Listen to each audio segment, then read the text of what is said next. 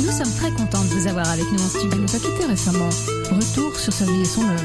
Direct de Montréal, pour le festival de jazz, nous avons le plaisir de... Et nos chroniqueurs y étaient. On les écoute. Un film caustique, drôle et plein de rebondissements. La question qui est dans tous les esprits. Votre heure en français, tous les samedis de 17h à 18h. Radio 4B 98.fm. Et bonjour, voici votre émission L'heure francophone. Euh, Je suis en compagnie de Florence. Bonsoir Florence. Bonsoir Hélène. Aujourd'hui un contexte plutôt spécial puisque nous sommes retournés en studio. Yeah Après tant de mois où on a, on a fait les émissions euh, préenregistrées, nous sommes en live en studio et ça c'est super. Et puis aussi c'est une émission un peu tarabiscotée parce que nous sommes obligés d'être seulement deux personnes en studio et nous avons travaillé à trois pour cette émission. Donc nous avons décidé de partager l'heure et nous allons un peu jongler. Vous allez le remarquer peut-être. En tout cas, au programme, une conversation autour des derniers événements culturels mis en place par le festival. Ces événements qui ont commencé le 10, le 18 ju- juillet et se dérouleront jusqu'à demain, le 19. On rappelle que Le le 10 festi- juillet. le 10 juillet. Hmm. Et, et- et- et jusqu'à demain, le semaine. 19. ouais, ouais. ouais, toute la semaine. Et on rappelle que le festival est devenu au fil des années un important rendez-vous culturel à Brisbane, et ceci autour de la célébration de la fête nationale. Oui. Alors, à cause du contexte sanitaire que nous connaissons, sans possibilité de prendre place en juillet, l'édition 2020 du festival a cherché à offrir une expérience différente, pour inspirer les Australiens à partager notre passion de ce qui est français. Et pour porter un toast au meilleur des deux cultures, le festival a pensé à des webinaires culturels comme le moyen idéal de partager cette vision en cette période difficile. Des experts français et australiens dans leurs différents domaines ont été réunis pour partager leurs passions, leurs connaissances et leurs expériences culturelles. Pendant donc toute la semaine passée, les amateurs se sont inscrits à ces webinaires et nous allons vous présenter quelques-uns des sujets et des intervenants. Alors on rappelle que le webinaire, le webinar en français webinaire est une présentation interactive et collective via Internet. Vous pouvez participer à un webinaire depuis un ordinateur, une tablette, un smartphone, un PC et surtout être connecté sur Internet. Après votre inscription, vous recevez un mail de confirmation avec un lien qui vous permettra à l'heure prévue de vous connecter au site sur lequel est transmise la réunion, mais ça tout le monde le sait. Je parle de cela pour vous dire que le festival, les organisateurs du festival pensent remettre cette formule euh, à l'honneur dans la vraie édition du festival qui aura lieu en septembre. Oh, je ne sais pas si ça sera nécessaire parce que l'idée Ah. au départ était de faire euh, les présentations qui ont eu lieu devaient au départ se faire sur euh, la scène culturelle qu'il y a à chaque fois dans le dans le festival et qui donc euh, à cause du Covid le festival a donc été décalé jusqu'au mois d'octobre et devrait avoir lieu à Musgrave Park. Maintenant, pour les webinaires, ils ont décidé de les maintenir, de maintenir les présentations culturelles en essayant d'exploiter ce, ce moyen. Euh, la logistique a été euh, pas facile. Euh, heureusement, Betty et son équipe ont fait un travail formidable. Ce sont des gens merveilleux, d'une patience, d'une bienveillance et euh, avec une, un savoir-faire et un enthousiasme inégalé. Et ils ont réussi à, regrouper tous ces gens qui avaient des horizons différents et d'organiser finalement quand même des choses très variées et très intéressantes sur donc plusieurs jours. Malheureusement, on peut pas s'inscrire pour un événement passé. Donc il en reste encore un demain. Voilà. Ouais. Donc on a des, on a donc on a si on n'a pas assisté au webinaire auquel on est inscrit, on a le replay, mais on peut pas hélas, les avoir accès si on s'est pas inscrit. Euh, Florence, donc tu es euh, une habituée, on va dire, de la radio maintenant parce que tu es venue deux trois fois euh, nous exposer euh, des, choses- des- sur des- parler sur des sujets très intéressants, notamment liés à l'histoire de l'art. Et tu as animé euh, une, une intervention sur la Révolution française à partir de trois œuvres du peintre euh, Jacques-Louis David. Comment tu t'es retrouvé impliqué dans ce projet alors? Bah, en fait, euh, Betty m'avait demandé si je pouvais faire quelque chose sur la scène, la vraie scène. Une présentation euh, d'une demi-heure et j'avais accepté bien sûr avec euh, cette proposition. Et puis quand euh, ils ont changé de format, bon j'ai suivi, mais j'ai trouvé ça extrêmement difficile. C'était quelque chose que j'avais jamais fait. Alors raconte-nous, ouais. Beaucoup plus difficile que de la radio, beaucoup plus difficile qu'une présentation de en situ devant un auditoire vivant, dans lequel, avec lequel on peut échanger des regards, sur lequel on peut rebondir. Et là, pendant une demi-heure, on parle à son ordinateur. Donc, euh, du point de vue du présentateur, c'est pas évident. Euh, mais je pense qu'au niveau du public, c'était c'était une bonne expérience parce que euh, ils avaient la possibilité de poser des questions à certains moments. Ils avaient la possibilité de, de regarder à nouveau, de s'arrêter puis de le regarder plus tard s'ils n'avaient pas le temps de le regarder en entier. Donc, je crois que c'était une bonne expérience. Betty n'exclut pas de le refaire le même le même schéma plus tard parce que finalement ça ouvre des portes euh, incroyables. Jusqu'à présent, les, les présentateurs sur la scène du festival étaient des gens qui devaient physiquement être à Brisbane, mais là, elle- rien n'empêche d'aller contacter quelqu'un au Canada, euh, en Nouvelle-Calédonie ou, euh, ou euh, à Paris pour faire un webinaire en direct. Voilà. Effectivement, oui, c'est la souplesse, Ouais. la souplesse et l'ubiquité. Ouais. Euh, donc, euh, c'est- comment s'est passée ta conférence hein? Tu as quand même euh, Ah, C'était un fiasco total. Je crois que c'est la pire conférence que j'ai jamais faite. Mais bon, trop modeste. voilà. Mais bon, j'ai appris quelques, quelques trucs. Et puis, si on, elle me redemande, je pense que euh, j'aurai quelques outils de plus et que j'utiliserai. Voilà. Euh, tu voulais parler un petit peu de euh, ce que euh, le festival, les organisateurs du festival voudraient mettre en place, font un appel, je crois, aux volontaires, hein, aux Alors, bénévoles, pardon. Euh, oui, bon, à cause du Covid, beaucoup de, de stagiaires et de jeunes Français ont dû rentrer en France. Et donc, euh, le festival, l'équipe du festival est fort démunie en volontaires et ils recherchent désespérément des volontaires. Alors, j'ai toute une liste de gens qui seraient les bienvenus. On a besoin de deux personnes dans le Kids Corner, une personne pour s'occuper au niveau du coin de nourriture, un volontaire pour les masterclass, qui sont des ateliers, euh, un volontaire sur les, stands de développement durable, un pour la pétanque avis aux amateurs et un pour le Prestige Bar. Donc si vous êtes intéressé, vous pouvez contacter Betty euh, sur euh, l'adresse email suivante director en un seul mot. On en reparlera, on, refera, on relancera ces appels aux, aux bénévoles pour l'organisation cette fois-ci live du festival qui aura lieu en septembre. En octobre, oui, qui En est octobre. prévu, si tout va bien. hein. Si tout va bien, tout, tout ira bien. Bonjour à tous, bonjour Florence. Bonsoir Rebecca, comment vas-tu? Ça va bien, voilà, on fait les chaises musicales. hein, donc Hélène reviendra euh, tout à l'heure. Euh, alors, la raison pour laquelle euh, j'ai choisi cette chanson d'Olivia Ruiz, c'est parce qu'Hélène et moi allons parler d'une écrivaine euh, qui s'appelle Karen Wiggins. Et il se trouve qu'Olivia Ruiz, que vous connaissez comme chanteuse, eh bien, Olivia Ruiz vient de sortir son premier roman. Et son premier roman s'appelle euh, une commode au tiroir de couleurs.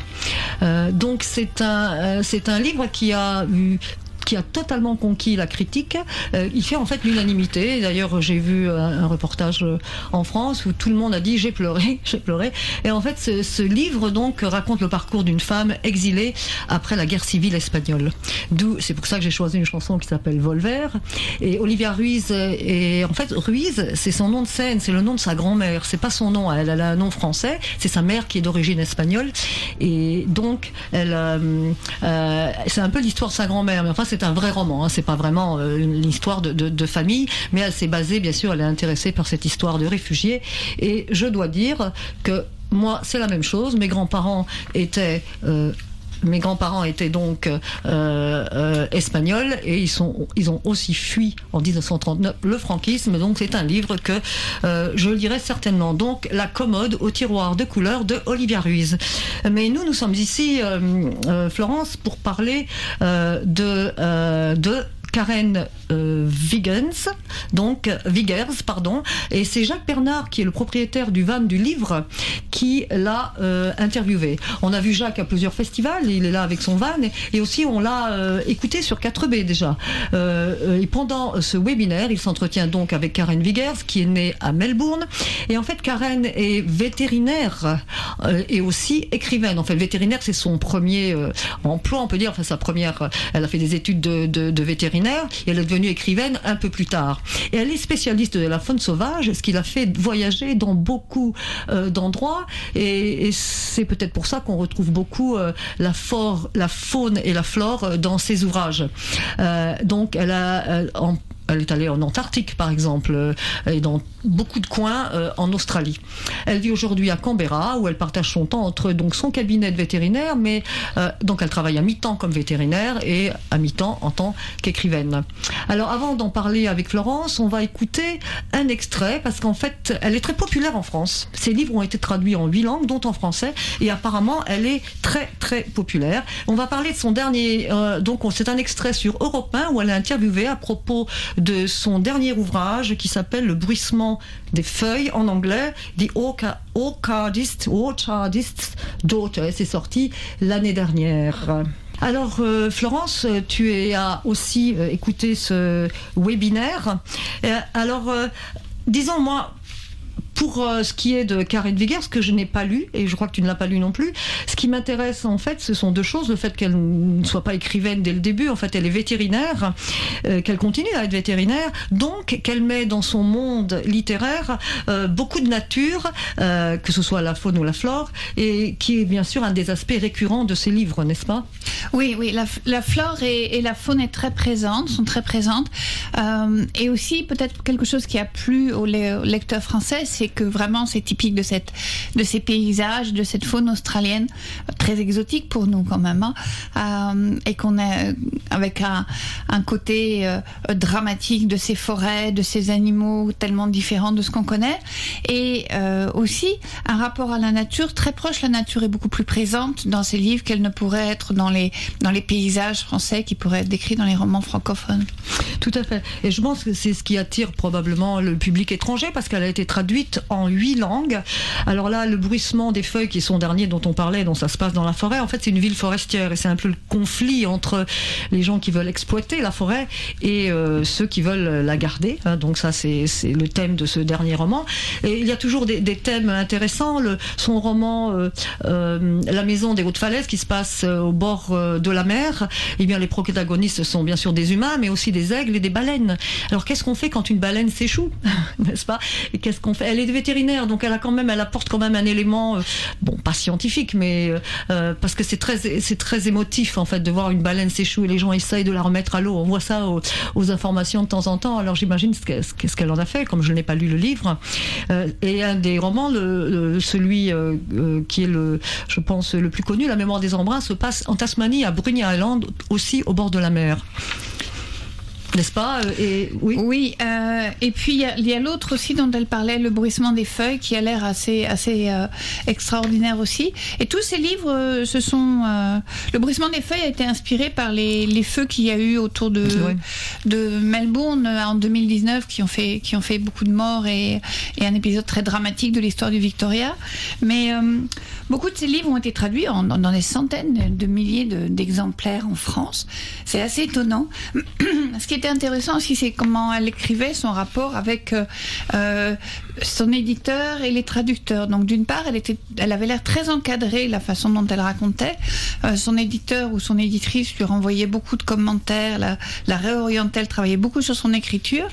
Mais une fois que le, livre était publié en anglais, qu'il était traduit, et donc comme tu disais, elle a été traduite en huit langues. Elle perdait complètement le, le contact avec et aucun échange avec les traducteurs, alors qu'elle en a eu deux pour ses romans français, donc deux personnes différentes. Mais bon, ils ont fait un bon boulot quand on voit la traduction des, ne serait-ce que des titres qui sont très poétiques Tout également en français. Ouais. mhm. Alors donc, comme je disais, il y en avait deux qui, qui se passent au bord de la mer. Un, dans, donc, euh, en effet, le bruissement des feuilles, donc c'est inspiré aussi par les, les feux de brousse, et ça se passe dans la forêt, le conflit entre les, les, euh, dont les gens qui travaillent du, le bois et les qui, qui- qui coupent les arbres et, et, les autres. Et aussi, elle a un roman rural. Celui-là s'appelle Le murmure du vent en, ang- en anglais The Grass Castle. En fait, c'est pas du tout une traduction des titres anglais. hein. Par exemple, le, bruissement des feuilles dont elle parlait sur Europe 1, c'est The Orchard's Daughter, ça je l'ai déjà dit. La mémoire des embruns, c'est The Light Keeper's Wife. Euh, et le murmure du vent, euh, c'est The Grass Castle. Et ça, c'est vraiment le monde rural australien, ce qui aussi est assez fascinant parce qu'en fait, l'Australie, c'est un pays très urbanisé. Et le monde rural, euh, c'est un peu un mystère en fait. Euh, c'est un des pays les plus urbanisés au monde, l'Australie. La majorité des gens habitent dans des villes. Alors, et ce qui est très intéressant, c'est elle parle de la terre. Alors, évidemment, elle parle donc des premiers euh, habitants, c'est-à-dire les, aborigènes euh, qui ont été chassés hein, par les colons blancs qui sont devenus fermiers, donc agriculteurs. Et ensuite, ceux-ci, et dans ce livre, elle le raconte, c'est une double. euh, donc, ceux-ci, donc ces, ces fermiers blancs, ont été chassés de leur terre aussi. Enfin, leur terre a été rachetée hein, dans leur cas, passe pour créer un parc national. Donc, elle fait un, para enfin, un parallèle. Elle fait pas vraiment un parallèle parce qu'historiquement, c'est complètement différent. Mais je veux dire, euh, elle parle de cet attachement à la terre qui, qui, qui existe en fait pour euh, de, de façon différente. Oui, et, et aussi euh, le rapport à la faune aussi. C'est toujours intéressant cet, cet élément qu'elle rapporte euh, de son côté, euh, de son aspect vétérinaire, son intérêt pour la faune australienne, en présentant les kangourous et tous les défis que les kangourous ont, ont dû rencontrer, et la façon dont ils se sont adaptés euh, à leur environnement qui est changeant. Mhm. Voilà, donc je pense que c'est une écrivaine à lire. Euh, euh, ça m'a donné envie de la lire. Et toi? Oui, oui, tout à fait, tout Ouais. à fait. En anglais, on peut la lire, nous, en anglais. On n'a pas besoin on pas la traduction. tu vas te lancer. Puisque c'est quand même la langue, même si la traduction est bonne, je pense que, bon, la langue, euh, si on peut lire la langue originale, je pense que c'est quand même euh, un petit avantage. Oui. Alors, la Nouvelle-Calédonie euh, était à l'honneur avec deux webinaires qui lui étaient consacrés. Faire des affaires en Nouvelle-Calédonie n'a rien à voir avec faire des affaires dans les autres îles du Pacifique en raison de la spécificité du système juridique français. Les experts ont expliqué les, principales différences et partagé quelques conseils pour réussir en Nouvelle-Calédonie. Faire du tourisme en Nouvelle-Calédonie, c'est aller à la rencontre d'îles vraiment incroyablement belles et approcher une fusion unique des cultures françaises et mélanésiennes. Ce sont donc ces éléments qui font de la Nouvelle-Calédonie un des véritables joyeux du Pacifique Sud. Rebecca a écouté, a écouté euh, un des webinaires et elle a rencontré aussi un des participants. Elle nous en parle. Voilà, tout à fait. En effet, Hélène, Alain Etchegaray est spécialiste des affaires avec la Nouvelle-Calédonie. Et d'ailleurs, euh, il a fait de nombreuses présentations à ce sujet pour la FACHI, la, Chambre de commerce et d'industrie franco-australienne. Donc hier vendredi, il a co-présenté un atelier euh, et comme tu l'as dit, ils ont identifié et expliqué en fait les différences de, euh, de systèmes qui peuvent en fait poser des difficultés aux sociétés euh, australiennes parce que le- les systèmes sont différents donc. Euh, Aujourd'hui, euh, Alain Chegaray a animé un atelier sur le tourisme en Nouvelle-Calédonie avec deux invités. Bon, j'y reviendrai. Alors, je me suis entretenue en fait avec Alain Etchegaray sur, sur, sur d'autres sujets, car il est aussi très présent dans le tissu associatif australien. Euh, je l'avais d'ailleurs rencontré à l'Assemblée générale de French Assist il y a quelques mois. Aujourd'hui, il va nous parler d'une association internationale dont il est membre depuis des années, la CCEF, Conseiller de commerce extérieur de la France, qui conseille, comme son nom l'indique, les sociétés françaises qui désirent s'installer dans différents pays. Et aussi, euh, Alain euh, Etchegaray a été à l'origine, avec d'autres, hein, il n'était pas le seul, d'un groupe de solidarité, donc en Australie, pour aider les Français euh, au départ, euh, pendant la crise sanitaire. Au départ, c'était pour aider les Français, donc pour aider les consulats, en fait, les consulats de France et les consulats honoraires qui étaient débordés au début de la crise sanitaire, quand tous les Français voulaient être rapatriés en France. Donc une association et plusieurs personnes s'y sont euh, a été créée, donc pour aider euh, les consulats, pour leur donner en fait des, des, des, des- informations officielles. Euh, J'ai d'abord donc euh, demandé. Alors en fait, euh, nous allons écouter une petite, euh, un petit jingle et ensuite Alain Etchegaray. Section de langue française sur 4D 98.fm.